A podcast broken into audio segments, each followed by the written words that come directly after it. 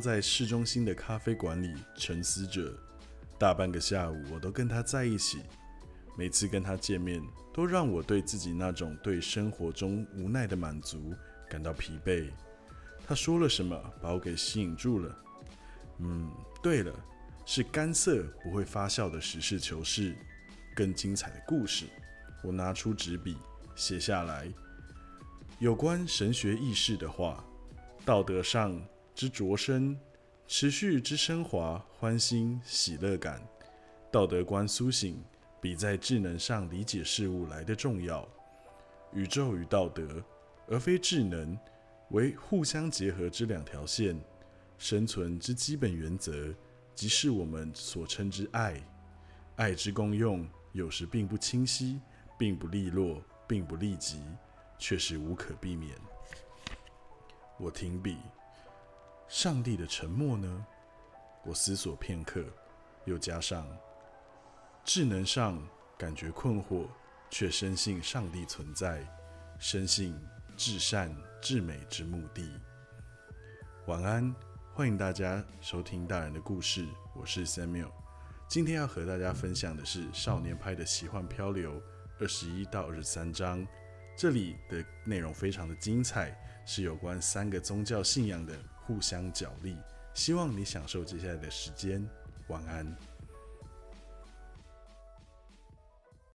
我很容易就能想象出无神论者临终之前会讲的话：白光，白光，爱，爱，My God。然后在临终的病榻上皈依宗教，而不可知论者。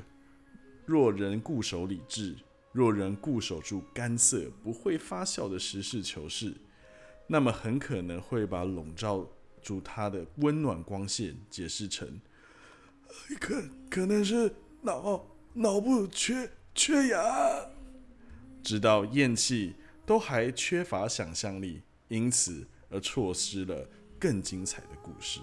一个种族的共同信仰。让这支种族感觉是生命共同体，可是，唉，我却被害惨了。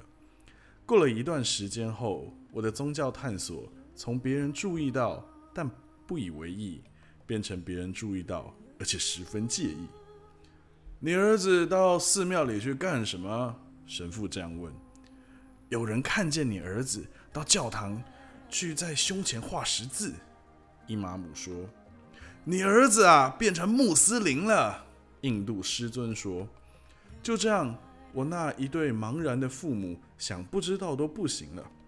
老实说，我爸妈什么也不知道。他们不知道我同时是印度教徒、基督教徒、穆斯林。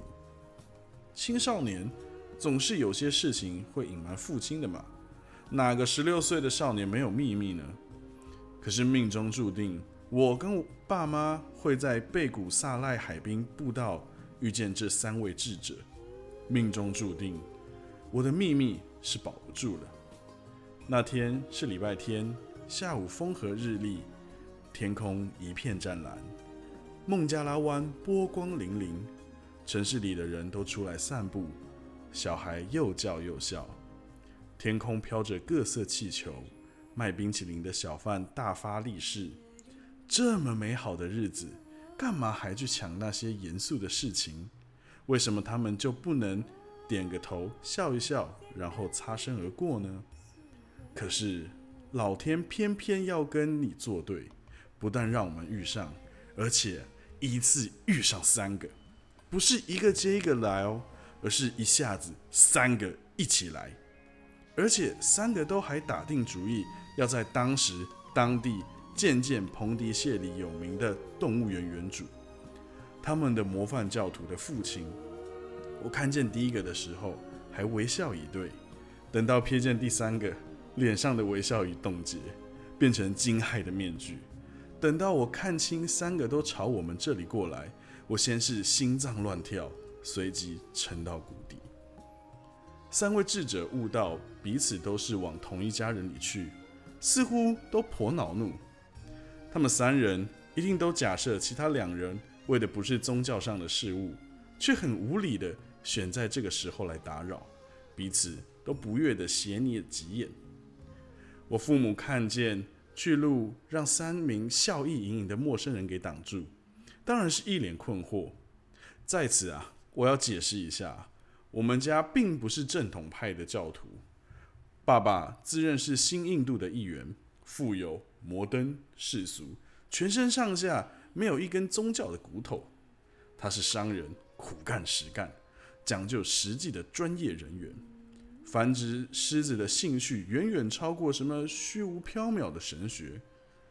虽说园里每一只新动物都接受过神父祈福，动物园里也有两处小神龛，一个祭祀象头神杰尼萨，一个祭祀元神哈努曼。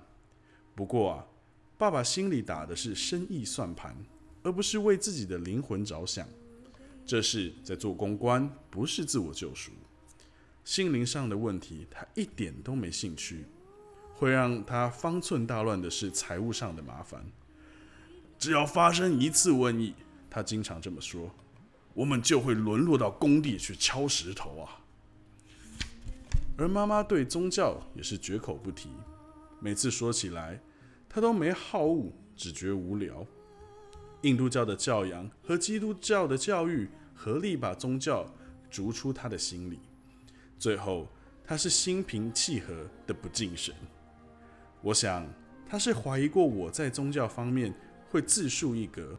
不过小时候我猛看罗摩耶那、摩诃婆罗多，还有图画圣经等等跟宗教有关的漫画书画，他并没有说什么。他自己就很爱看书，看到我把鼻子埋进书堆里，只要不是坏书，他自然很欣慰。至于拉维呢？假如黑天神手上拿的不是笛子，而是板球，上帝是以球赛裁判的姿态出现，先知穆罕默德指点几下投球的诀窍，他还可能进前那么一点半点的。可惜不，并不是这样，所以他对宗教还是睁着那两只睡眼，视而不见。说完 “hello” 日安之后，有一阵怪异的沉默。率先发难的是神父，他开口说话，声音透着骄傲。皮心是一个很虔诚的基督教徒，我希望不久之后他能加入我们的唱诗班。我父母、师尊、伊玛姆都是一脸惊讶。你一定是搞错了，他是很虔诚的穆斯林，每个礼拜五都会来祷告，从不缺席。他的《可兰经》也学习的非常好。伊玛姆说：“我父母、师尊、神父又一脸惊愕。”师尊开口了：“你们两位都错了，他是很虔诚的印度教徒，每次都会到庙里来朝见、参加祭礼。”这下又变成我父母、神父、伊玛姆目瞪口呆。错不了。神父说：“我认识这孩子，他叫皮辛莫利多帕铁尔，而且他是个基督徒。我也认识他，而且我说他是个穆斯林。”伊玛姆再次强调说：“简直一派胡言！”师尊喊道：“皮辛一出生就是印度教徒，活着是印度教徒，死了也是印度教徒。”三位智者凶巴巴地瞪着彼此。脸红脖子粗，没有一个相信对方说话。上主啊，千万别让他们看我！我在心里偷偷祷告，三双眼睛都盯着我不放。皮星，真是这样吗？伊玛姆认真的问。印度教和基督教都崇拜偶像，他们的神不止一个。穆斯林是多旗帜，师尊回答道。神父带着怀疑的眼光看看其他两人。皮心，他声音低得像耳语：“只有耶稣基督才能给你救赎。”胡说八道！基督教根本不懂宗教。师尊说：“基督教老早以前就忘记真主的教诲了。”伊玛姆说：“哦，那你们伊斯兰教的上帝又在哪里呢？”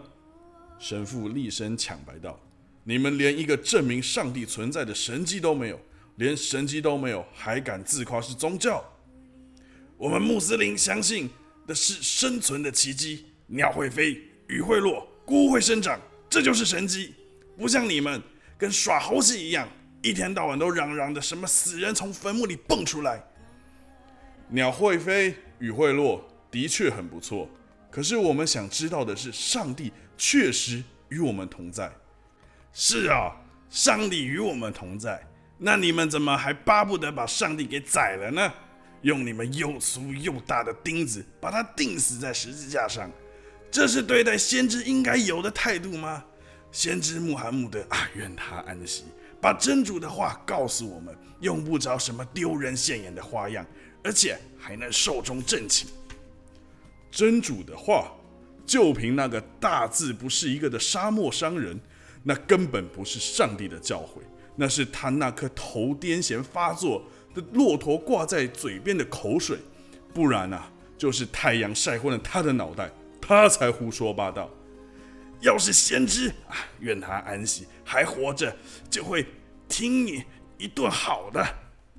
伊玛姆回答道，眼睛眯了起来。哈，活着，我们的基督才活着，而你那个愿他安息的先知早就死了，死了。死透了！师尊静静的打断他们，他用塔米尔语说：“现在的问题是，为什么皮心会浪费时间在这些外来的宗教上面呢？”神父和伊玛姆的眼珠子都快掉出来了。他因为他们都是土生土长的塔米尔族人，上帝是不分国界的。神父气急败坏的说。伊玛姆用力的点头，真主只有一个，穆斯林只有一个真主，却总是自找麻烦，引起争端，这就证明伊斯兰教有多糟，穆斯林啊，多不文明。师尊说：“哈，你们自己有种姓制度，还敢大言不惭呐？”伊玛姆愤愤地说：“印度教奴役人民。”还崇拜神装的洋娃娃，那些人居然爱金牛，跪在牛面前。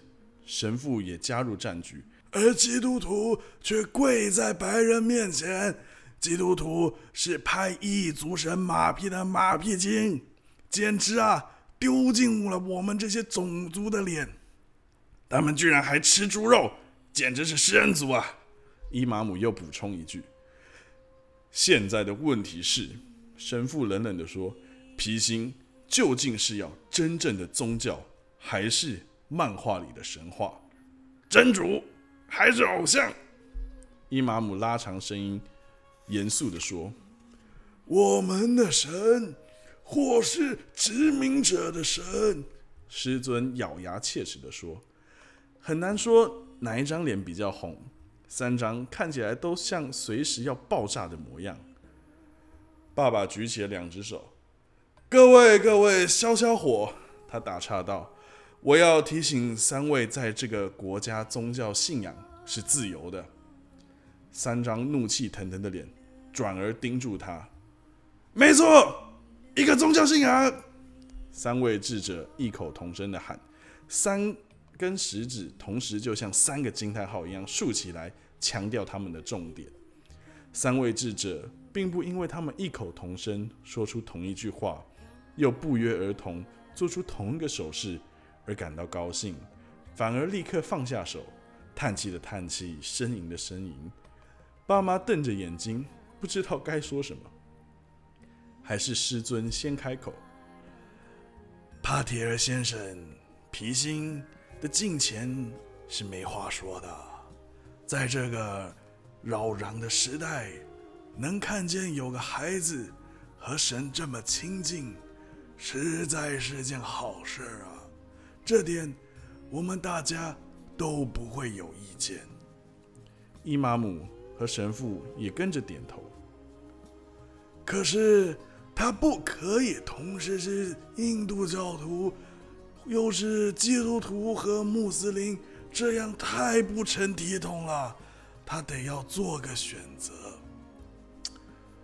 我虽然觉得这不是什么十恶不赦的大罪。不过你说的也是有道理。”爸爸回答道。三位智者喃喃表示同意，全都举目朝天。爸爸也是，大概是觉得答案会从天而降。妈妈则是看着我，我的肩上压着浓浓的沉默。怎么样啊，皮心？妈妈用手肘推我。你要怎么决定啊？呃，甘地巴普说啊，呃，所有的宗教都是真的。我只想要宠爱神。我脱口而出，一说完赶紧低头，满脸通红。我的尴尬很有传染性，在场没有人说话。凑巧的是，我们站的位置很接近步道上的甘地雕像，手里拿着拐杖，嘴角挂着调皮的笑容，眼睛闪动着光彩。圣雄迈步而进，我猜他一定听见了我们的谈话，但他却更注意我的内心。爸爸清清喉咙，小声地说。我们大家不都也只想要宠爱神吗？我觉得这话由爸爸说来实在很好笑。从我记事以来，就没见过他怀着一颗严肃敬虔的心踏入寺庙过。可是这句话似乎很管用，谁也不能责怪一个一心只想崇敬神的小孩吧。所以三位智者。最后都挂着僵硬、勉强的微笑离开了。爸爸盯着我看了一秒，像是要说什么，又改变主意，只问：“嗯，有没有人要吃冰淇淋啊？”我们都还没有回答，他就朝最近的摊贩走近了。妈妈盯着我的时间比较长，脸上的表情融合了温柔和困惑。这。就是我的不同信仰入门对话。爸爸买了三份冰淇淋三明治，我们一边吃一边走，不寻常的沉默着。晚安。